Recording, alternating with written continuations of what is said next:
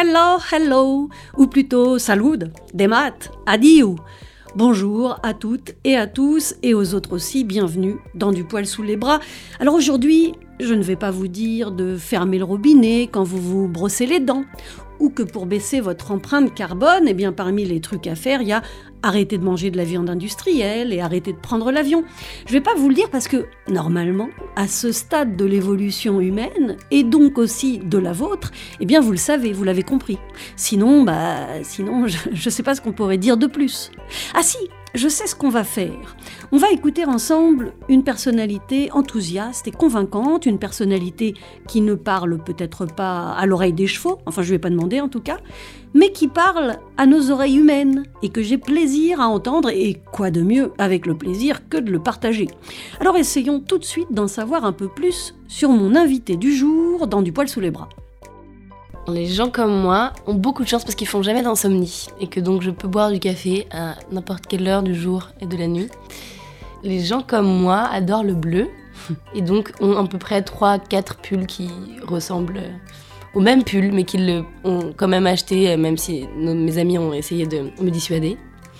Les gens comme moi n'ont pas d'attache, euh, ne ressentent pas le manque des endroits et se sentent chez eux dans plein d'endroits euh, assez rapidement, en plein de plein d'ancrages qui, sont assez mouvants. Les gens comme moi adorent euh, la, mer et c'est assez récent. Et donc, euh, euh, les gens comme moi font partie de ceux qui ont découvert un milieu naturel qui les ont bouleversés de manière totale et irréversible, alors qu'au début, ils, exprimaient plutôt une peur et un inconnu, un inconfort dans cet endroit-là. Donc les gens comme moi aussi achètent beaucoup de livres et en lisent beaucoup moins, parce que c'est difficile de les choisir, de choisir lequel on a envie euh, qui nous accompagne pendant euh, autant de temps. Les gens comme moi ont toujours envie de pas trop s'installer à un moment, à un endroit ou dans une pensée, et donc euh, sont très libres, et donc ont, besoin aussi d'aller chercher, chercher un peu du danger ailleurs. Oui, oui, je sais, il y a un petit bruit de fond sur la fin, c'est le petit camion de nettoyage des petites rues de Die qu'on entend. Voilà. Alors dites-vous que c'est le bruit de la campagne dromoise. Mon invitée aime aller chercher du danger ailleurs, nous dit-elle. Eh bien, elle a bien choisi parce que s'exposer en tant que militante écologiste, comme elle le fait, c'est se mettre un peu en danger. Quand vous vous opposez aux politiques biocides de l'État, de Total, de Nestlé, du capitalisme meurtrier, vous vous mettez en danger. Mais ce danger est à ses yeux moins grave que celui qu'on risque à ne rien faire. Bonjour, je m'appelle Camille Etienne et euh, je suis activiste pour la justice sociale et climatique. Et j'écris, je viens de sortir un livre. C'est important pour moi d'utiliser les mots. Je viens d'un village de Savoie avec des parents alpinistes à un endroit euh, très ancré dans la montagne.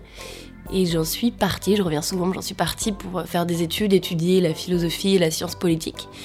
Et donc les mots sont très importants pour moi et j'utilise à la fois euh, le militantisme de terrain plus traditionnel, mais aussi celui euh, dans les mots, dans les livres, euh, parce que c'est ce qui, ou dans l'art, parce que c'est ce qui me touche. C'est donc avec Camille Etienne que j'ai eu le plaisir de discuter lors d'un de ses passages dans la Drôme. Camille, qui est l'autrice de Pour un soulèvement écologique, Dépasser notre impuissance collective, un livre paru au seuil en 2023. C'est un livre qui donne envie d'en finir avec nos angoisses, notre sentiment d'impuissance, notre sentiment d'échec. Enfin, je ne sais pas vous, mais moi, parfois, je me dis, mais pourquoi on n'agit pas plus face à l'urgence climatique? Eh bien, parce qu'on doit faire le deuil de trop de choses, et peut-être qu'on n'est pas prêt, nous dit Camille Etienne. Et que c'est OK, en fait, d'avoir peur. Mais surtout, elle nous dit que notre impuissance est une illusion. Alors avec Camille Etienne, reprenons espoir dans notre puissance collective. La petite blanc dans du poil sous les bras. Alors avec Camille Etienne, on a commencé par parler militantisme écologiste. Dans la tête des réactionnaires, c'est rigolo parce que ce sont deux choses dégradantes. Être militant ou écolo, c'est l'antichrist pour eux. Alors que pour moi, être militante ou écolo, bah, c'est joyeux, c'est logique, c'est une très bonne chose, et je m'étonne chaque jour qu'on ne soit pas plus nombreux, plus nombreuses. Pourquoi? Je sais pas. Peut-être parce que certains pensent que c'est pas pour eux ou que c'est une activité euh, trop prenante, chacun son métier, chacun son truc. Pour moi, c'est très étonnant de voir euh, la, professionnalisation du militantisme et en fait l'idée que ça que ce soit réservé à une catégorie parce que par essence, euh, quand on vit des, des, violences, quand on vit des, des, violences organisées ou des violences structurées euh, ou des dominations, en fait, par essence, notre existence est une lutte quelque part. Et donc, euh, pour moi, vivre dans un monde, arriver dans un monde où on nous dit que les conditions de vie sur Terre sont menacées, bah, on doit, lutter pour que cette existence euh, perdure. Donc, on choisit pas d'être militant. C'est pas quelque chose souvent présenté un peu comme un hobby. Je veux dire, où voilà, il y a des militants, puis il y en a qui sont pas militants. Mais en fait, a priori, partir du moment où on vit sur une planète dont les conditions euh, d'existence sont menacées, euh, bah, on est légitime de se battre pour qu'elle continue. C'est aussi euh, simple et fondamental en fait que ça. Donc pour moi, c'est pas un choix d'avoir été militante et ça prend plein de formes très différentes. On a, on a souvent une image soit, soit méprisée, soit fantasmée du militant. A, y a, je me méfie beaucoup de donner des, des contours clairs ou des ou des leçons euh, de, de, de, mode de militantisme, parce que je pense qu'ils sont très complémentaires. C'est pas seulement je pense, c'est quand on regarde dans l'histoire, dans les mouvements sociaux, dans les droits et dans les libertés qui ont été euh, acquis. En fait, on a vu, y a la théorie du flanc radical qui montre que euh, on a des mouvements qui sont plus menaçants pour l'ordre établi, qui, utilisent parfois la violence, qui vont permettre de forcer l'ordre établi à, devoir négocier avec un flanc plus modéré, et donc ensuite de basculer dans, dans une autre ère. Donc en fait, euh, voilà, j'utilise plein de modes de militantisme très différents, à la fois de la désobéissance civile, euh, mais pas du tout seulement. J'utilise aussi euh, pas beaucoup ce qu'on appelle lobbying, c'est pas un mot très joli, mais c'est juste faire partie de la sphère politique sans entrer dans la dans la sphère partisane, sans que ce soit un métier. donc essayer de peser par un rapport de force sur les décisions publiques. Utiliser aussi la présence médiatique, bien sûr. Euh, utiliser euh, la, science, la vulgarisation scientifique, c'est donner accès à des connaissances en partant du postulat que euh, le savoir est un pouvoir et, et, justement un pouvoir utilisé par les dominants, par les puissants principalement. Donc passer du temps, comme là je de le faire hier, dans un lycée, pour faire deux heures pour les former sur ces, ces questions-là, leur donner accès à des connaissances concrètes et scientifiques de leur monde, en fait c'est aussi pour moi les armées, donc c'est une forme de militantisme.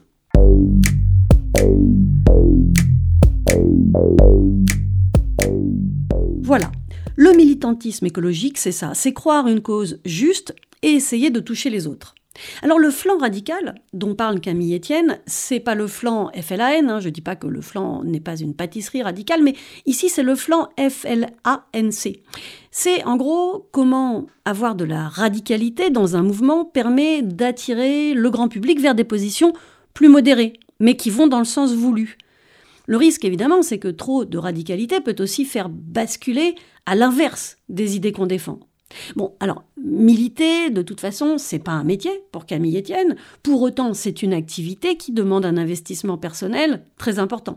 Alors, comment fait-on pour concilier activité militante et activité professionnelle? Parce qu'il faut bien gagner un peu des sous pour pouvoir s'en sortir.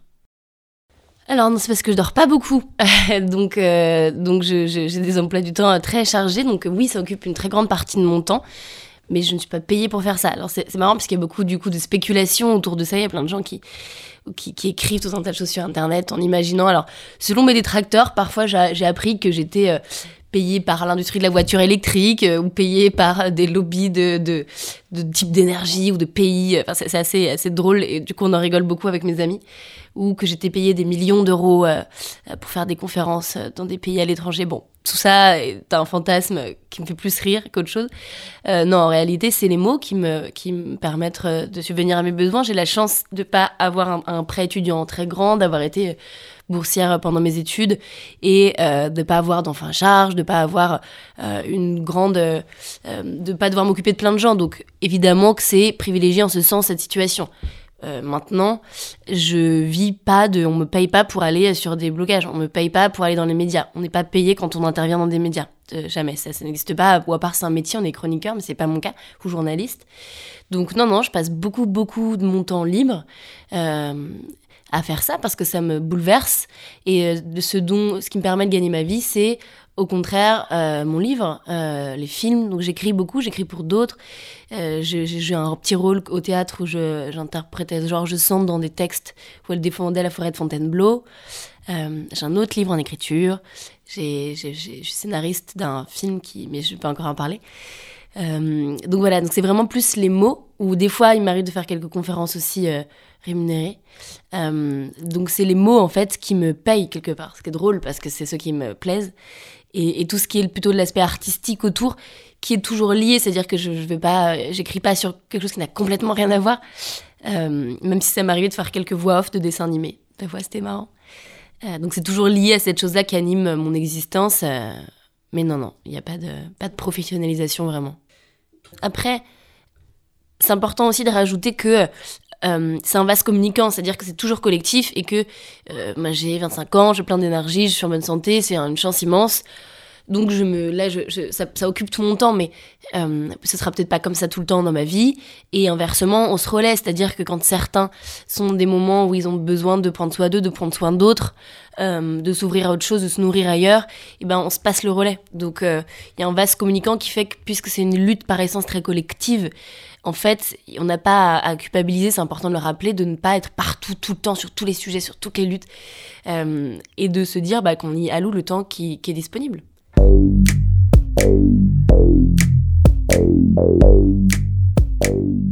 Ça me paraissait important d'expliquer ça en deux minutes, parce que certaines personnes accusent les écolos d'être des nantis, rentiers ou que sais-je.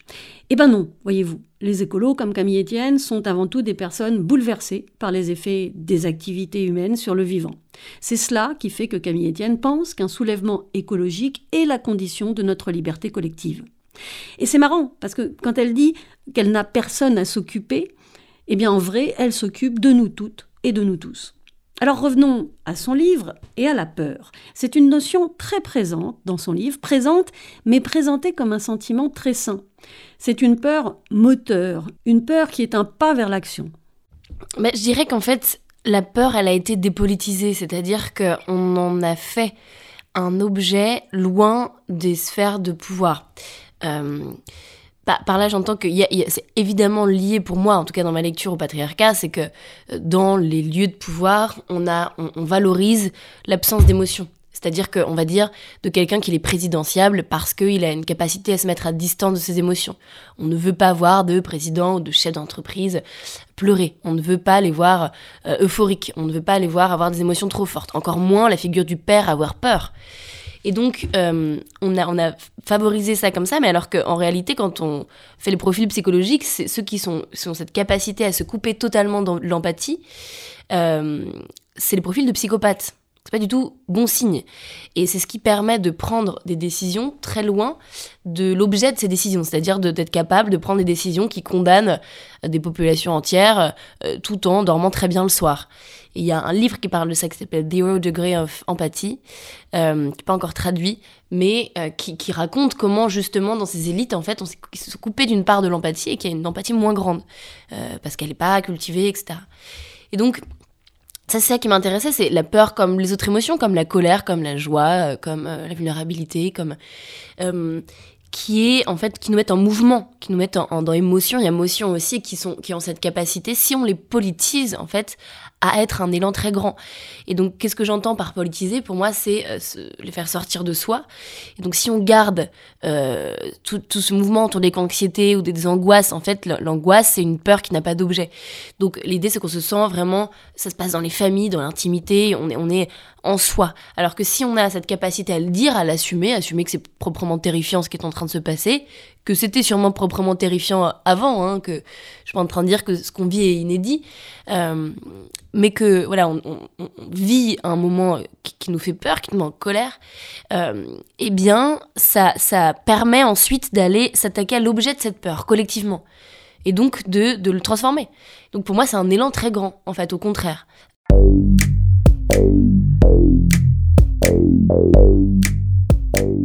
Cette émission est enregistrée en 2023, année d'élections européennes pour lesquelles les Verts autrichiens viennent de décider de mettre en tête de liste une jeune militante, un peu la Camille Etienne locale, j'imagine. Alors forcément, je me suis demandé si notre Camille Etienne serait, elle, tentée par ce genre de proposition. Pour moi, ce que je fais est par essence politique parce que c'est dans la sphère de la chose commune. C'est s'occuper de la chose commune. La Respublica, de la cité.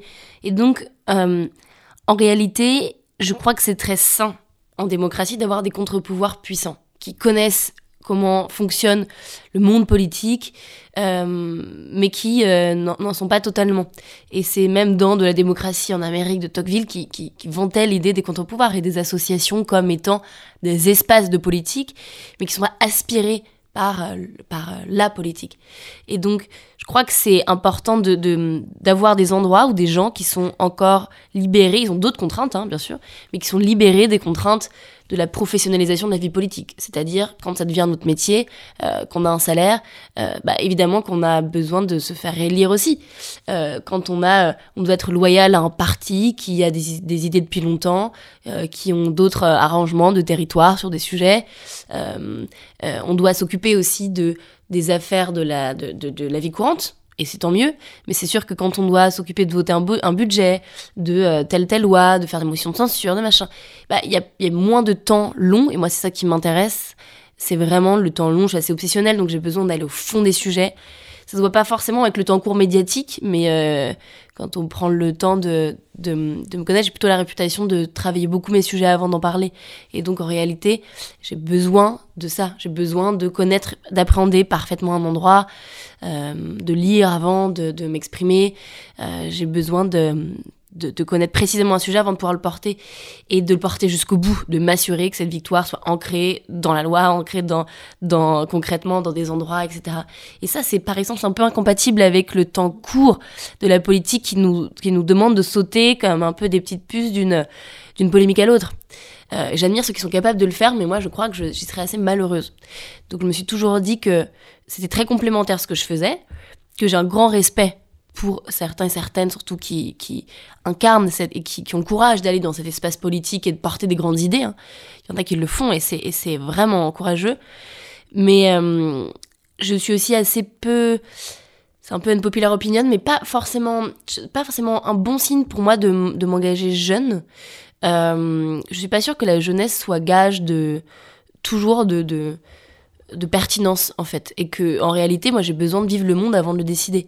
Et que je serais proprement terrifiée si mes décisions impactaient la vie de milliers de gens. Je, suis très heureuse de ne pas avoir à, prendre des décisions quand il y a une pandémie mondiale quand il y a une crise d'inflation quand il y a vraiment je ne saurais pas faire. Enfin je, évidemment il y a des conseillers à tout ça mais j'ai besoin de comprendre avant. Ce serait terrifiant de devoir faire ça vertigineux donc je me suis toujours dit que euh, je refusais pour l'instant toutes les propositions politiques qu'on m'a fait, même si elles m'ont évidemment flatté mon ego, mais le jour où je me dirais que c'est lâche de ne pas y aller et que si je n'y vais pas c'est pour les mauvaises raisons. C'est parce que j'ai peur parce que j'ai peur de la critique parce que euh, j'ai peur de ne plus avoir de temps libre et de pas pouvoir passer du temps sur un bateau si j'en ai envie. Si c'est pour ces raisons là très égoïstes alors oui je sauterai le pas aujourd'hui. Sincèrement sincèrement, je ne pense pas que je serais très bonne là-dedans, de un. Euh, et de deux, je, ne, je pense aussi que mon endroit est plus puissant. C'est-à-dire que sur mes sujets, j'ai plus de pouvoir en étant en dehors, en pouvant donc parler, avoir instauré un rapport de force avec des députés de, de plein de bords différents, euh, que si j'étais euh, étiquetée et que j'étais députée par essence de l'opposition, a priori. Et donc aujourd'hui, je pense que mon choix est, est plus puissant là, de là où je parle. Et il est très politique, mais il n'est pas partisan. La petite blanc dans du poil sous les bras. Vous avez remarqué, Camille Etienne dit Je ne saurais pas faire. Vous voulez mon avis? Elle saurait bien mieux faire que ceux qui nous gouvernent actuellement. En tout cas, je ne vois pas comment elle pourrait faire pire déjà. Et rien que le fait de douter, d'être humble face à des responsabilités, lui donne, à mes yeux, une grande légitimité. Elle sait qu'elle n'est pas la meilleure, mais elle ne méprise pas les gens. Enfin bref, c'est pas d'actualité, ça ne l'intéresse pas. Par contre, quand elle dit mes endroits, c'est quoi ces endroits? J'ai envie qu'elle nous raconte ces sujets, ces combats qui sont son actualité. J'ai une grosse obsession sur euh, l'industrie fossile, hein, évidemment. En tant qu'activiste écolo, c'est pas très surprenant. Mais c'est un peu surprenant parce que j'avais au début pas saisi ça, c'est-à-dire que je comprenais pas trop pourquoi les activistes euh, ou les ONG euh, euh, s'attaquaient comme ça directement à, l'entreprise elle-même, quand en réalité c'est la société entière qui est dépendante au pétrole et que voilà. Mais en fait, plus j'ai travaillé sur ce sujet, plus j'ai lu l'histoire de ces personnages, plus j'ai compris qu'ils sont assis sur une poule aux œufs d'or, qu'ils n'ont donc aucun intérêt à lui tordre le cou et que euh, leur, euh, leurs choix ont été très politiques. C'est-à-dire que on le voit comment ils sont capables de faire du lobbying très important pour retarder les lois écologiques, pour retarder la prise de conscience. Ils ont créé le climato-scepticisme. Rien qu'à voir dans la dernière COP comment elle a été phagocytée, les négociations internationales sont phagocytées par l'industrie fossile elle-même. Comment c'est les premiers à avoir eu accès dans les années 70 aux documents qui montraient qu'on était en train de prendre cette trajectoire et que au lieu de changer de trajectoire, ils ont juste caché le document et payé des scientifiques pour inventer le climato-scepticisme. Tout ça est très sourcé, hein, je, je sais pas. Euh, donc voilà, je dirais quand même que j'ai une bonne obsession pour essayer de faire, euh, de défaire ces, ces monstres sacrés, d'autres monstres sacrés encore, et, euh, et que j'ai beaucoup travaillé sur ICOP, qui est une pipeline entre l'Ouganda et la Tanzanie, euh, la plus grande pipeline chauffée au monde.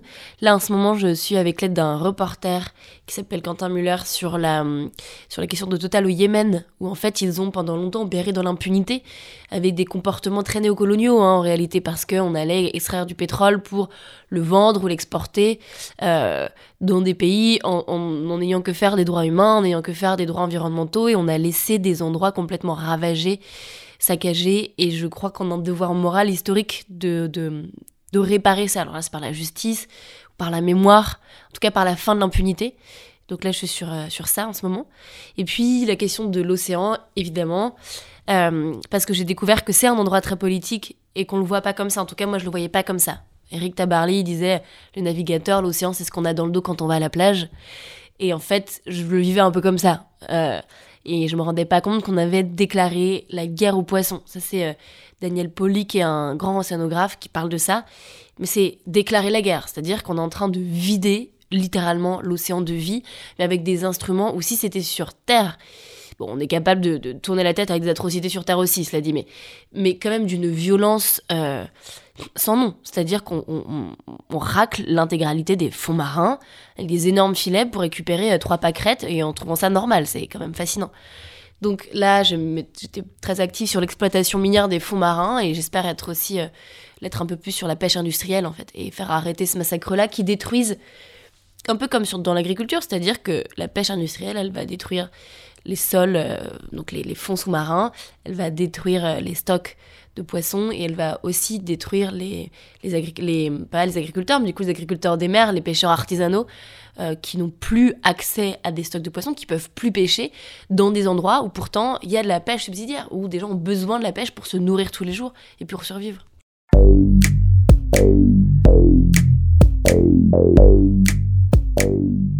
J'ai toujours un peu le sentiment qu'on a tout dit à propos de la catastrophe en cours. Je vois plus trop euh, ce qu'on pourrait ajouter. Et en tout cas, à chaque fois qu'une nouvelle info qui devrait nous alarmer arrive, eh ben ça ne change rien. Dans son livre, Camille Etienne cite un historien-chercheur qui résume, un peu blasé j'imagine, On produit des connaissances que personne ne connaît. Et oui. Alors quoi? Eh bien, Camille Etienne propose d'éprouver plutôt que de savoir. Alors il faut les deux, bien sûr, mais peut-être que le savoir ne suffit pas. Il faut ressentir. Partager la peur peut permettre l'union et permettre de mettre en place une réponse collective. Alors comment on fait pour être touché? Comment on fait pour être bouleversé, pour ressentir? C'est une question à laquelle j'ai pas de réponse parce que j'essaie je, de trouver des pistes. Euh, je, je crois qu'on est, on est différent dans la manière dont on éprouve. Pour certains, euh, des, livres, des, des, des, rencontres, des mots vont suffire à éprouver. Moi, j'éprouve par des mots. Je, très assez cérébral, donc il y a des moments où je vais lire et je vais avoir l'impression d'éprouver réellement quelque chose. Donc, c'est pour ça que je fais ce travail encore et toujours de pas, je veux pas déserter ces endroits où on, on, on donne accès à de la connaissance. Donc, je passe beaucoup de temps dans des écoles. On me dit souvent, mais pourquoi tu fais ça devant euh, 20 étudiants pendant euh, deux heures alors que tu pourrais très bien faire un média et tu toucherais beaucoup plus de gens? Parce que j'ai vécu dans un endroit où il n'y avait pas beaucoup accès à la culture, etc. Et c'est des rencontres ou un film qui ont décidé de trajectoire de vie. mais littéralement. J'ai pris d'une passion pour les délinquants juvéniles, enfin je voulais travailler vraiment sur cette question-là, de mineurs isolés, etc. C'est par une personne qui est venue me parler deux heures à un moment donné dans ma classe, euh, ou un film que j'ai vu, ou une rencontre comme ça. Donc je pense que la, rencontre humaine et l'échange de connaissances euh, est une manière d'éprouver aussi, donc les savoirs ne sont pas totalement dépassionnés. Et le climato-scepticisme monte à un point, notamment par les réseaux sociaux, par l'algorithme, euh, qui fait que quand on dit tout le monde sait, en fait, et je, je suis très tentée de le dire aussi, c'est un peu un écueil parce qu'on voit qu'il y a plus de climato-sceptiques aujourd'hui qu'hier. Donc il faut vraiment se battre toujours pour que. C'est comme les libertés et les droits, en fait, on a l'impression qu'ils sont acquis, et puis on voit qu'on revient sur l'IVG dans des pays, on voit que ça peut être menacé constamment tout le temps. Donc voilà, il y a cette ce truc de garder un peu la tête hors de l'eau sur, sur ces, sur ces vérités-là qui sont en réalité pas si établies. Et ensuite, euh, bah, là-dessus, je, je, crois que j'ai utilisé le film pour ça. Le film, la musique, l'art, mais l'art, ça va être un mot très qui met à distance. Euh, pas du tout. Pour moi, je le vis euh, de manière voilà, très pratique, comme un outil un peu, l'artisanat presque. Et en fait, l'art permet ça, permet de... C'est pour ça que j'en ai fait un film du moment où on est allé voir un glacier en Islande. Et en fait, ça, ça, ça on l'a fait beaucoup de projections dans des écoles et ça donne un peu une, une, sensibilité à ça. On utilisait la danse dans le film, on utilisait beaucoup de musique. Et je dirais que. Après, il y en a d'autres qui euh, travaillent. Euh, il y en a un qui s'appelle par exemple Banlieue Climat. Ils sont assez géniaux et ils font des sorties montagne avec des gens qui n'ont pas du tout accès à la haute montagne, qui est un milieu très privilégié. Euh, J'aimerais bien qu'on fasse des choses ensemble l'année prochaine aussi.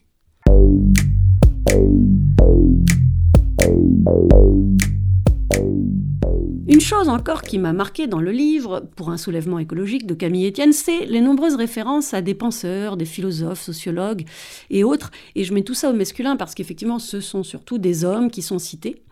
Et alors en même temps, ça donne la sensation que tout a été dit, mais toutes ces références nous aident aussi à penser les problématiques actuelles, pas si différentes de celles d'hier finalement. Et c'est peut-être pour ça que Camille Etienne tient à ces références je dirais qu'il doit y avoir, de manière un peu inconsciente aussi, l'envie de convoquer euh, comme on convoquerait des dieux, quoi, euh, pour rassurer ceux qui euh, n'ont pas du tout confiance dans une jeune fille militante qui va parler de grands sujets. Donc je pense que bien inconsciente, pour moi, quand je cite Kant, même si j'ai d'autres amis qui ont fait des bouquins qui sont vivants et qui sont tout à fait d'actualité, bah forcément, on rassure. Donc on va rassurer.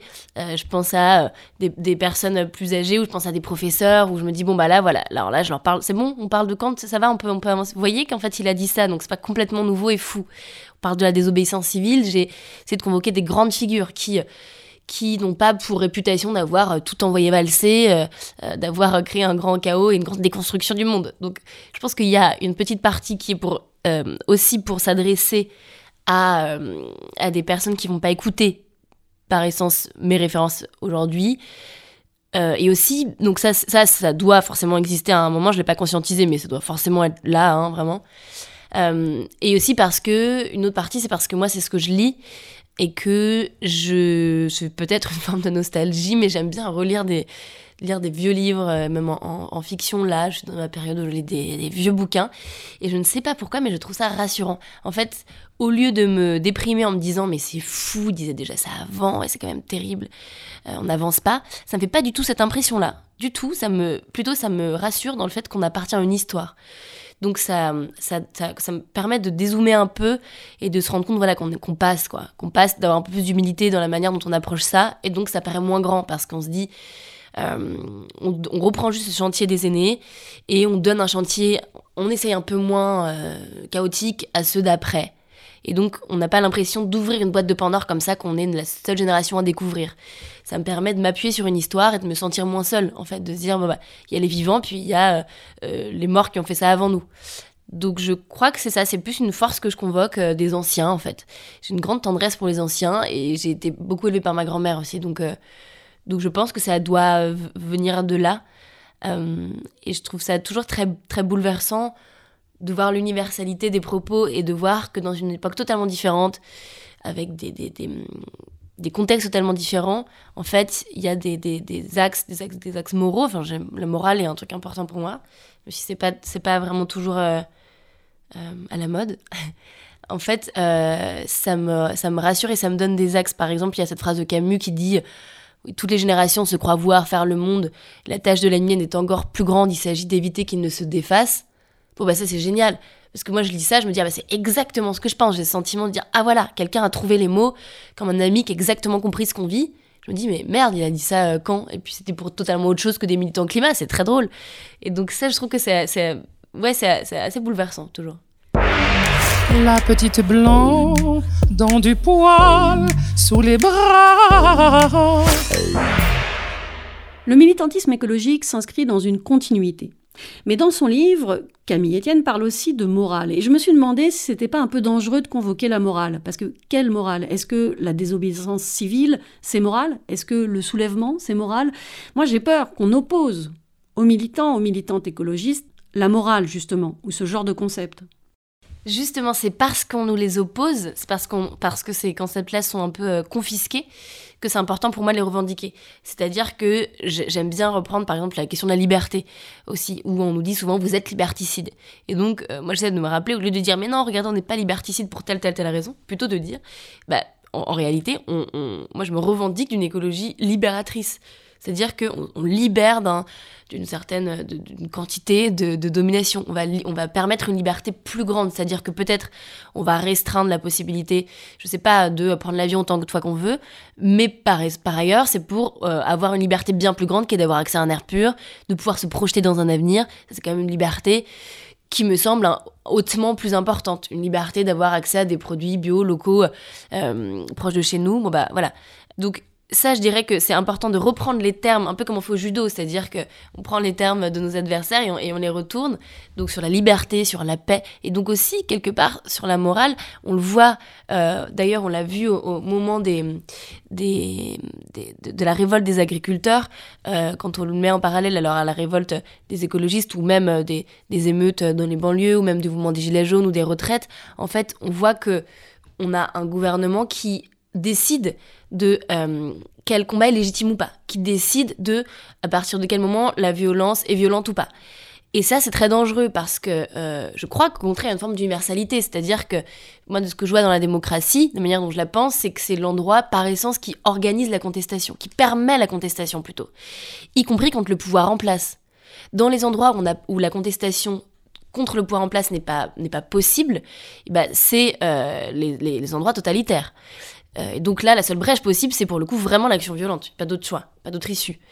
Euh, donc, je dirais que euh, c'était assez flagrant à ce moment-là de voir ça, de voir comment est-ce que quand on fait un dixième de ça, de, ce type d'action directe, on est traité d'éco-terroriste, donc on n'est plus du côté de l'adversaire, on est clairement du côté de l'ennemi.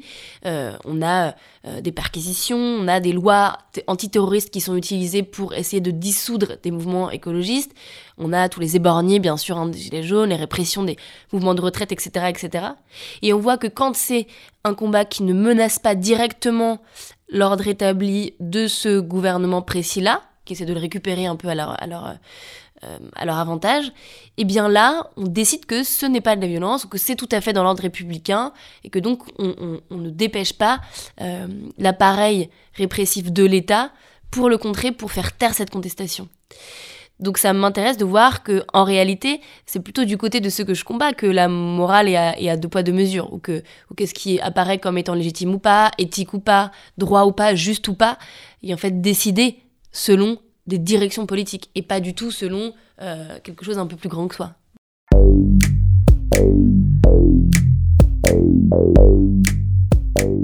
Ce à quoi fait référence Camille Etienne ici, c'est notamment euh, à l'État qui laisse brûler euh, des bâtiments ou bloquer des autoroutes quand celles et ceux qui revendiquent et qui font cela ne les dérangent pas tant dans le fond.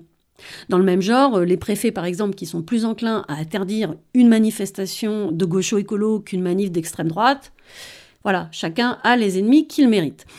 En tout cas, elle a raison, Camille Etienne c'est quand il est trop tard, c'est quand il y a un état d'urgence déclaré par le gouvernement que nos droits et libertés sont suspendus. Et c'est précisément ce qui nous attend si on ne fait rien concernant l'urgence climatique. Mais alors pourquoi on n'a pas réussi à changer les choses? Pourquoi est-ce que j'ai ce sentiment qu'on a raté collectivement? Ça c'est étonnant parce que Peut-être que c'est une question d'âge aussi, mais j'ai du mal à le faire. C'est-à-dire que j'ai du mal à me tourner vers le patient en disant mince, on a raté. Parce que je crois que, peut-être que j'évoluerai sur cette question, mais en tout cas, aujourd'hui, j'ai euh, déjà par, non-envie de devoir dire ça, ça a marché, ça, ça n'a pas marché, qui est une logique aussi un peu capitaliste, hein, de se dire, ok, quel est le résultat concret de votre action euh, Qu'est-ce qu'on a gagné là tout de suite euh, Parce que vivant en société, en fait, on a, on a, on a infléchi l'histoire dans une direction même de manière infinitésimale. Euh, par exemple, quand on était à Lutzerat, j'en parle dans le livre, qui est cette énorme mine de charbon en Allemagne. On a perdu, c'est-à-dire qu'il y avait un village qui résistait, dans en dessous duquel il y avait des, réserves de lignite. Donc on a perdu des arbres, on a perdu euh, ces terres-là agricoles, on a perdu. Et on le savait, on était 35 000 à être là un jour. Il restait ce tout petit village face à, mais vraiment un horizon entier de terres détruites. Mais en fait, j'avais quand même besoin d'être là et j'ai l'impression d'avoir gagné quelque part quelque chose. C'était euh, de se battre pour ce qui est juste. Donc de laisser à ceux d'après euh, l'image et l'idée d'un non-abandon, c'est-à-dire on ne vous a pas, on, vous a pas que méprisé. Il y avait des gens, ils étaient minoritaires, ils n'étaient pas au pouvoir, ils étaient, euh, mais qui ont été là pour vous envoyer le message, qui est de dire, regardez, on a refusé la direction de ce monde. On n'a peut-être pas été assez nombreux, on n'a peut-être pas été assez fort pour tirer sur le gouvernail, mais n'empêche qu'on a retardé à un moment qu'on a euh, et quand on va euh, préserver un hectare de terre, euh, un demi dixième de degré. En fait, c'est des vies humaines et non humaines derrière qui sont en jeu. Donc quand on positionne l'action de ce côté-là, pour moi, on a réussi mais immensément tellement de choses. ne serait-ce que de d'ouvrir les yeux, en fait, d'amener à la, à la, connaissance tellement de gens. Quand on dit par exemple les marches climat par essence en disant bah c'est c'est tout à fait ça servi à rien. Marche climat, il n'y a pas eu de grande loi, il n'y a pas eu de euh, en fait, ça a politisé plein de gens. Bien sûr, aujourd'hui, il n'y a plus forcément ces grandes marches-là, mais parce que des gens qui allaient marcher pour les ours polaires ou pour la planète, bah, vont marcher contre les dominations, vont, vont ont précisé leur action, euh, se sont engagés dans des endroits plus précis. Euh, donc c'était très important aussi. Donc je crois qu'à chaque fois, chaque mouvement, en fait, même quand si on là, on n'arrive pas, par exemple, à arrêter cette pipeline en Ouganda, bah, le coût ensuite, mais même le coût financier, le coût réputationnel, le coût politique pour faire ça, dans les prochaines pipelines, ils vont y réfléchir à deux fois. Les banques qui les financent vont y réfléchir à deux fois. Euh, les assurances qui, les assurent vont réfléchir à deux fois. Euh, et donc, il y a tout un tas de projets qui ont avorté avant même qu'ils arrivent et qu'on n'en entend même pas parler. Mais parce qu'on a, cette, on a, créé ce moment de fin de l'impunité. Et ça, je crois qu'en ce sens-là, on a fait beaucoup de choses.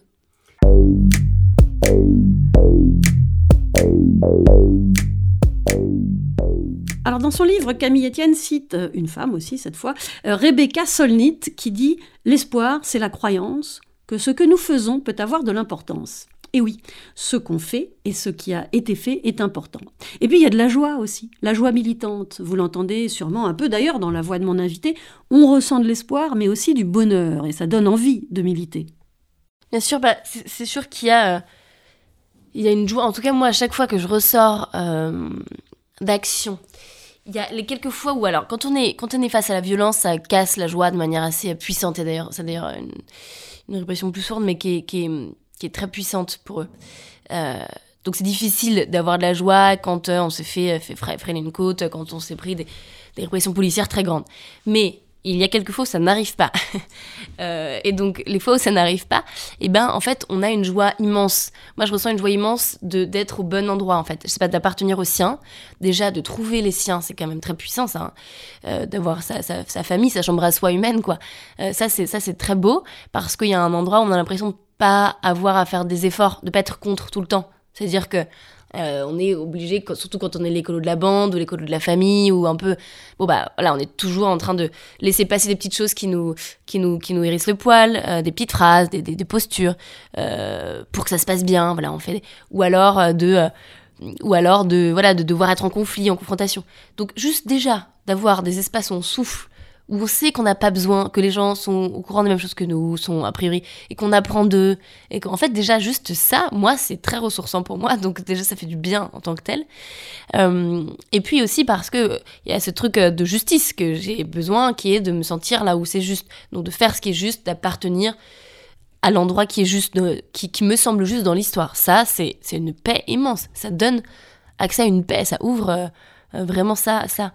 Euh, et puis parce qu'il y a des actions militantes qui sont très drôles. En fait, on a aussi dans la manière dont c'est fait, c'est assez festif. Parfois, on essaie souvent le soir de faire, je sais pas, des, des, des, soirées, de la danse, de se retrouver entre nous. Donc il y a aussi ça qui se joue, qui est assez puissant, je dirais.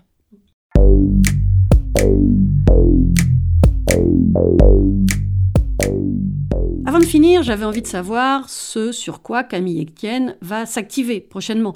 Quels sont ses nouveaux combats? Quels nouveaux soulèvements se préparent bah, Je dirais que là, il y a des, hum, sujets qui arrivent. Euh, c'est là, je vais, pas mal euh, travailler sur le, les polluants éternels, qui sont des polluants qui sont présents dans l'eau, dans, euh, nos corps, dans nos sols, euh, de manière générale, utilisés par l'industrie chimique. Et c'était notamment utilisé pour, pendant la guerre, et donc on a recyclé ça quelque part.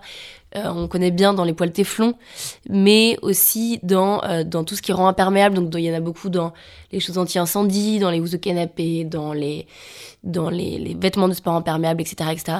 Et en fait, ça, ça se retrouve dans nos corps, et c'est des polluants dits éternels, c'est-à-dire que notre corps n'a pas la capacité de les... Et même l'eau, même le sol, en fait, on ne peut pas les détruire. Euh, et quand on est exposé trop longtemps à ces, à ces substances-là, ça crée des cancers. Ça crée tout un tas de maladies qu'on est en train de découvrir. Et, euh, et ça, c'est un, scandale sanitaire sur lequel j'aimerais vraiment m'attaquer. J'aimerais vraiment qu'on mette des pauses en fait dans ces, ces, endroits de pollution qui nous arrivent de partout, y compris dans notre intimité la plus grande, euh, parce qu'on est la première génération où on est exposé aussi longtemps à ce type de polluants. Donc on va savoir ce que ça nous fait on va, pouvoir le constater dans quelques années. Et donc ça, ça me paraît assez dangereux. Donc ça, c'est un sujet là que je travaille depuis quelques mois. Je n'ai pas encore parlé vraiment. Euh, on, va, on va en parler en mars. Mais je sais que ça va prendre de la place, j'espère. En tout cas, si je fais bien mon travail, ce sera un sujet. Et, euh, voilà, et après, je continue toujours sur les, fonds marins et l'Arctique euh, et la Norvège. Donc j'ai un projet plus artistique d'aller là-bas pour trouver une autre sensibilité aussi. Donc voilà.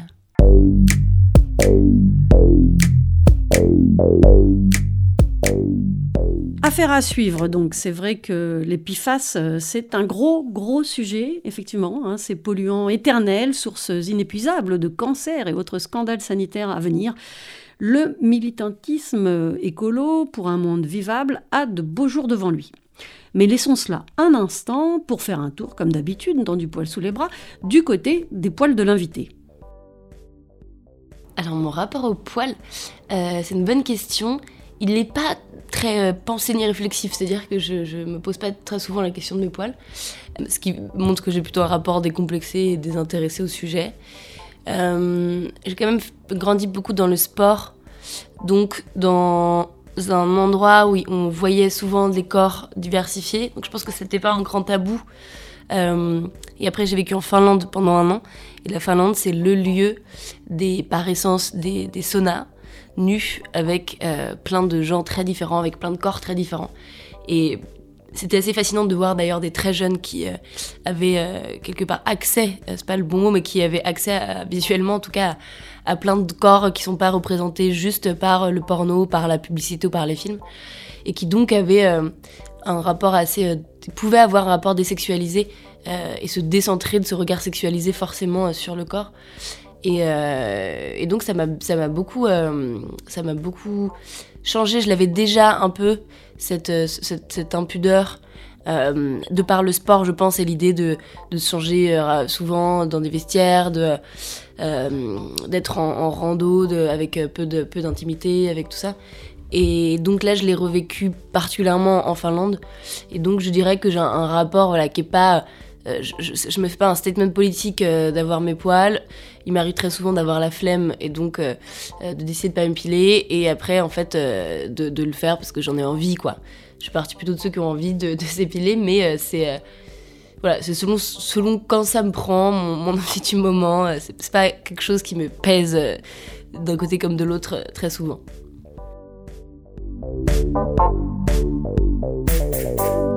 Lors de ses vœux 2023 sur Mediapart, Camille Etienne mentionnait 2023 comme étant un pas de plus dans l'abîme climatique.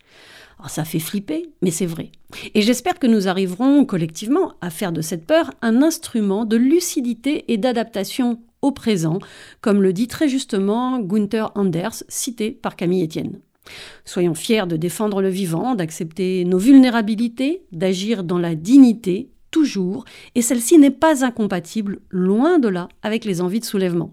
Tant que c'est le profit qui guidera les actes politiques et non pas la raison et la protection du vivant, alors oui, il faudra se soulever, soulever la terre, soulever la mer, soulever des montagnes. À bientôt dans Du poil sous les bras pour continuer de soulever déjà le couvercle sur ce qui nous freine, ce qui nous oppresse, ce qui nous fait peur.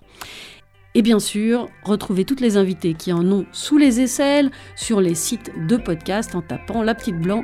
À bientôt dans Du poil sous les bras.